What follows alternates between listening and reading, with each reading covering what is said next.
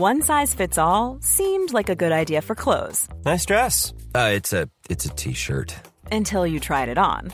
Same goes for your healthcare. That's why United Healthcare offers a variety of flexible, budget friendly coverage for medical, vision, dental, and more. So, whether you're between jobs, coming off a parent's plan, or even missed open enrollment, you can find the plan that fits you best. Find out more about United Healthcare coverage at uh1.com. That's uh1.com. Heraldo Podcast, un lugar para tus oídos. Noticias del Heraldo de México.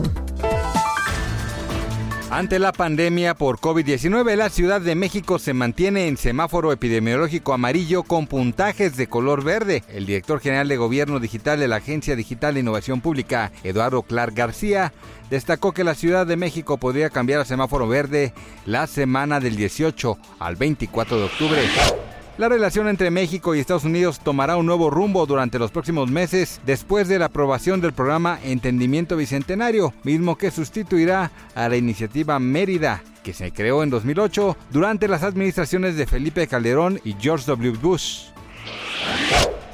En pleno éxodo de taitianos que buscan mejores oportunidades fuera de su país, el expresidente de Estados Unidos Donald Trump hizo algunas declaraciones desafortunadas y profundamente discriminatorias en torno a los migrantes que cruzan Centroamérica y México con el objetivo de llegar al país del norte. El exmandatario dijo en entrevista para Fox News que en Haití hay un grave problema con el SIDA y el peligro que corren los norteamericanos de que cientos de miles de personas sigan intentando entrar en el país.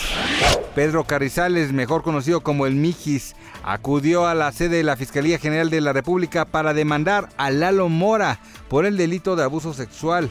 Fue grabado cuando tocó una fan sin su consentimiento durante una convivencia con aficionadas luego de un evento.